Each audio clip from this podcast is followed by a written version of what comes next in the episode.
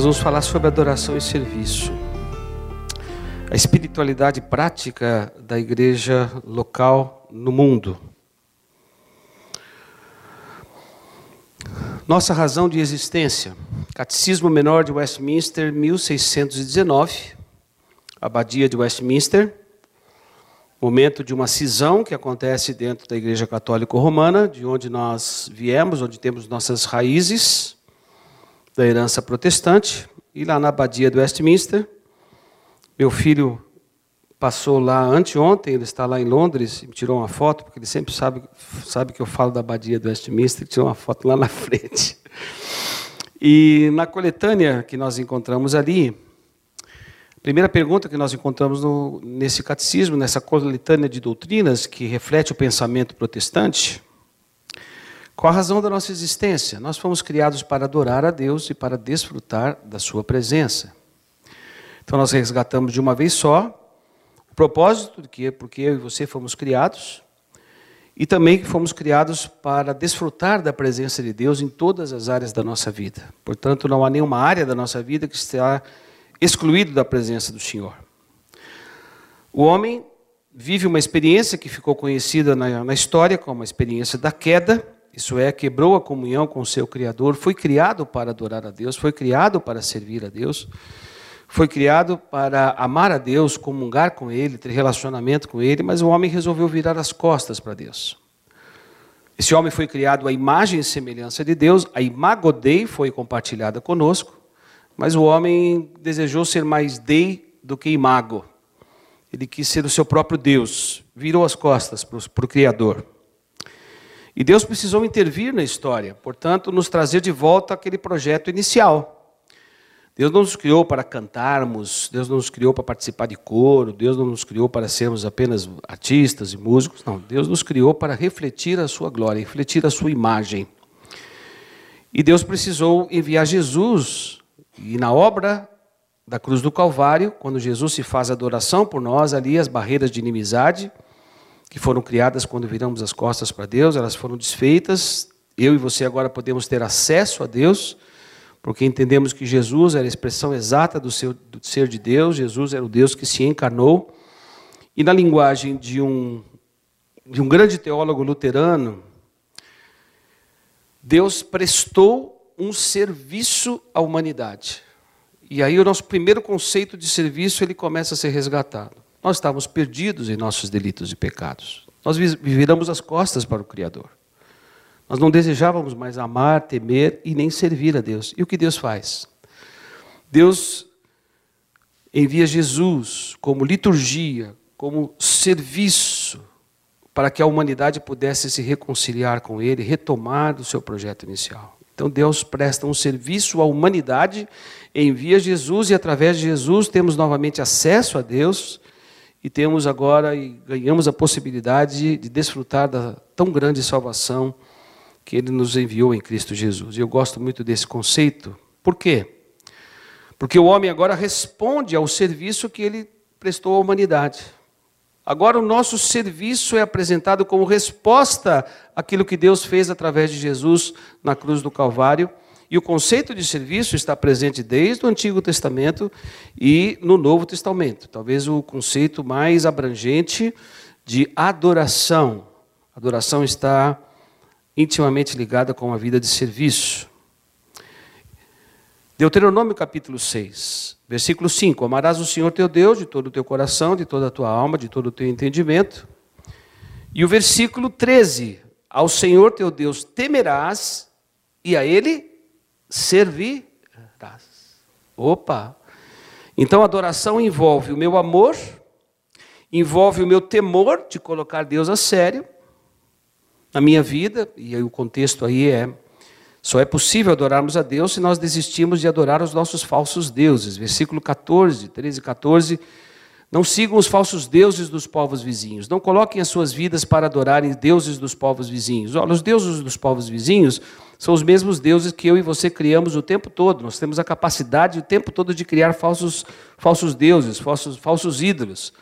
Às vezes o seu próprio coração, às vezes a sua esposa, seus filhos que se tornam objeto de culto, às vezes a sua profissão, o seu mestrado, o seu doutorado se tornam objeto de culto, às vezes a denominação que você segue, às vezes a igreja local onde você está, você em Deus essa, esse, e vive em função dessa igreja e coloca ela num lugar indevido, às vezes o seu, o seu trânsito constante pelas mídias, por quê? Porque você se curvou à banda da internet, que é a banda larga, e você agora começa a cultuar os falsos deuses quatro, cinco, seis horas por dia. Você não consegue ficar no secreto do quarto 15 minutos, você não consegue meditar na palavra de Deus, mas você consegue colocar a centralidade do seu telefone celular, do seu notebook. Ah, você fica ali quatro, cinco, seis, sete, oito horas. E aí eu sempre me questiono onde é que está a minha prioridade, onde é que eu cultivo o meu amor, quais são esses falsos deuses que eu tenho o tempo todo é, cultuado. Então, o conceito de serviço é um conceito presente no Antigo Testamento e é reforçado no Novo Testamento. E aqui eu vou, vou concentrar essa pequena reflexão na teologia de Paulo e na teologia de Tiago e convido vocês para lerem três textos da palavra de Deus. Primeiro, Paulo escrevendo à igreja de Éfeso, Efésios capítulo 2, versículo 8, 9 e 10. Você provavelmente sabe de cor. Efésios capítulo 8, versículo 8, 9 e 10. Rogo, pela graça sois salvos por meio da fé, isso não vem de vós, é dom de Deus. Não vem de obras, para que ninguém se glorie porque somos feitura de Deus, criados em Cristo Jesus para a prática de boas obras, as quais Deus de antemão preparou para que nós andássemos nelas. E o outro texto que Paulo escreve à igreja de Roma, provavelmente você sabe de cor também, senão você abra lá, Romanos capítulo 12, versículo 1 e versículo 2. Rogo-vos, pois, irmãos, que apresenteis os vossos corpos em sacrifício vivo, santo, agradável a Deus, que é o vosso culto racional, que é a sua adoração com entendimento. E não vos conformeis com esse século, mas transformai-vos pela renovação da vossa mente, para que experimenteis qual seja a boa, agradável e perfeita vontade de Deus. Em outra tradução, vontade que é boa, agradável e perfeita para Ele, porque nem sempre a vontade de Deus é boa e agradável para nós. Ela é boa, agradável e perfeita para Deus. Então, tanto para a igreja de Éfeso quanto para a igreja de Roma, Paulo nos lembra que nós fomos criados como inspiração do grande artista, o nosso Criador, que criou todas as coisas e viu que era bom. Ele, em mútuo conselho, Pai, Filho e Espírito Santo, esse é o mistério da fé, a trindade, isso está registrado em Gênesis, façamos o homem a nossa imagem e semelhança. E Paulo diz: nesse dia, Deus foi o maior artista, se inspirou e criou você. Nós somos feitura de Deus. A palavra original significa nós somos um poema inspirado pelo Criador. Então nós temos aqui hoje, né, nesta comunidade, nesse culto comunitário, pelo menos umas duas ou três centenas, três centenas de poemas. Deus se inspirou e criou um poema. Você é um poema de Deus. Opa, e o Criador então se inspirou, criou você para. E Paulo traz este caminho, essa compreensão. Eu e você fomos criados como inspiração no grande artista, como um poema, para a prática de boas obras, para o serviço do socorro e da misericórdia, as quais Deus de antemão preparou para que nós andássemos nelas. Nós viemos seguir um Deus que não veio para ser servido, mas para servir. Então servimos a um Deus que veio para servir e nos chamou para servir com aquilo que sou, com aquilo que faço, com o conteúdo e a qualidade dos relacionamentos que construo durante a minha existência, com a qualidade desses relacionamentos, para manifestar a sua glória. Paulo nos lembra logo no, início de, da carta aos Efésios, capítulo 1, que todos nós fomos criados para o louvor da sua glória. Então nós fomos criados como um poema inspirado por Deus para manifestar a glória de Deus. Isaías diz isso: os que formei e fiz para a minha glória, para refletir a minha imagem. E Paulo lembra isso quando escreve a igreja de Roma, Romanos capítulo 8, versículo 28, você sabe de cor, né? Todas as coisas cooperam para o bem daqueles que amam a Deus. É, todas as coisas. Todas as coisas o quê, Nelson? Desemprego, luta em casa, trabalho, estudo, enfermidade, provação, deserto, perda de alguém, tudo isso contribui para o bem daqueles que amam a Deus, para quê? Versículo 29. Porque eu e você fomos predestinados para sermos conforme a imagem do seu filho. Opa! Então quer dizer que eu estou numa comunidade, que eu abracei a fé, que eu estou construindo uma espiritualidade cristã, que eu venho, congrego, estudo a palavra, adoro a Deus com meus irmãos, oro pelos meus irmãos, celebro a ceia na igreja, canto, louvo, para quê? Para que eu me torne mais parecido com Jesus. É por isso que esse conceito na igreja evangélica protestante precisa ser dissipado. Esses termos que nós usamos, o pessoal do louvor, quando falamos que o pessoal do louvor está sendo convocado, nós estamos dizendo a igreja toda. Nós estamos dizendo pessoas que foram criadas à imagem e semelhança de Deus, independente se professa a fé cristã ou não. Todos foram criados para adorar a Deus e para desfrutar da sua presença. Então, o conceito de adoração e de louvor, ele é muito mais amplo, ele extrapola apenas uma pequena parcela dessa compreensão, que é usar a música e a arte para manifestar a sua glória. Nós estamos falando então num estilo de vida que reflete a pessoa de Jesus. Então, quando eu digo, Senhor, eu quero ser um adorador, eu quero que essa comunidade seja uma comunidade de adoração, eu estou querendo dizer que essa comunidade seja uma comunidade de servos. Porque nós fomos criados para servir e enquanto servimos, Deus vai transformando o nosso caráter, a nossa personalidade, e nós vamos começando a refletir o caráter e a personalidade de Jesus. Então, quando eu digo, Senhor, eu quero ser um, um adorador, eu não estou dizendo eu quero cantar melhor, eu quero tocar, eu quero participar de uma banda, eu quero gravar um DVD, um CD, nada disso.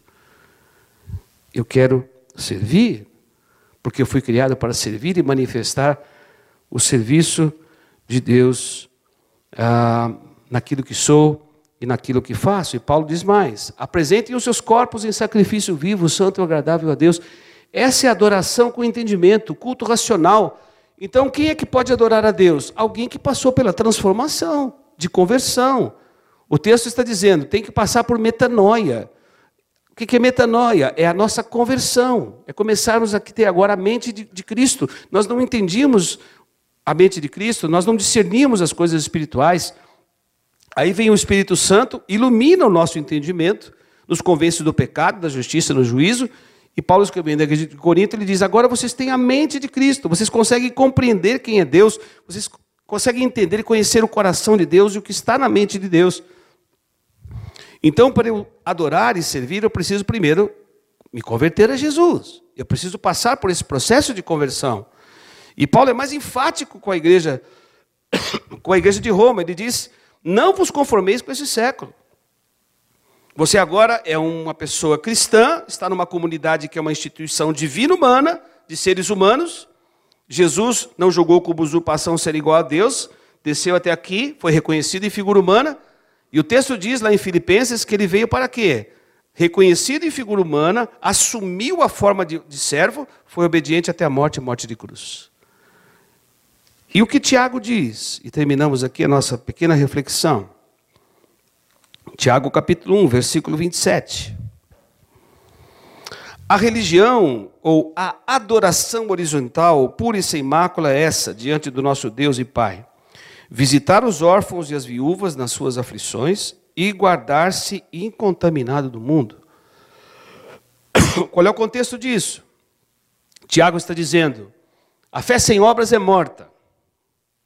Fé sem obras e que não expressa o ministério do socorro, da misericórdia e da compaixão é morta. Se eu não tiver esse mesmo coração compassivo, se a comunidade da fé não viver para praticar essas boas obras, isso é, servir aqueles que não têm voz, aqueles que estão em sofrimento, você está desprezando a sua possibilidade de adorar a Deus numa vida de serviço. A palavra no original é a palavra tresqueia, que significa adoração horizontal, é? diferente daquela que eu levanto as mãos, que eu estou contemplando a Deus, que eu estou falando. Não, é uma adoração prática da igreja. E essa palavra era tão forte que alguns reformadores quiseram queimar essa carta. Eles achavam que essa carta se contrapunha à teologia de Paulo, à compreensão de Paulo. E os dois pensavam a mesma coisa. A fé sem obras é morta. E se vocês estão acolhendo agora a palavra da verdade, que está sendo implantada no coração de vocês, vocês vão ser praticantes e não somente ouvintes da palavra. Praticantes e não somente ouvintes da palavra. Dr. Paul Rum, de tradição protestante, reformada, ele diz que a nossa vida é uma vida, deve ser uma vida litúrgica de serviço. A liturgia, o que eu vou mostrar nos meus atos, é uma vida de serviço a Deus. Calvino diz a mesma coisa. Se nós não cultuarmos a Deus numa vida de serviço, nós não estamos vivendo toda a profundidade da adoração. O profeta Isaías diz que Jesus veio como servo sofredor, como sumo sacerdote, como cordeiro de Deus, para servir. Então ele nos chama como comunidade para uma vida de serviço. John Wesley diz que adoração é, portanto, um serviço abnegado a Deus em amor e ao próximo. E com isso eu encerro a nossa reflexão com o texto de Tiago, capítulo 2, versículo 8. Se vocês de fato obedecerem à lei do reino encontrada na Escritura que diz: ame o seu próximo como a ti mesmo, vocês estarão agindo corretamente, vivendo o chamado, vivendo a vocação e vivendo a missão. Jesus nos enviou ao mundo para servir, assim como ele veio para servir e dar a sua vida em resgate de muitos. Adoração e serviço tem tudo a ver com a nossa razão de existência, com a missão da igreja, com a minha vida, com a sua família, com a sua profissão, com o seu doutorado, com seus relacionamentos, com a sua família. Fomos chamados para servir em adoração. Amém?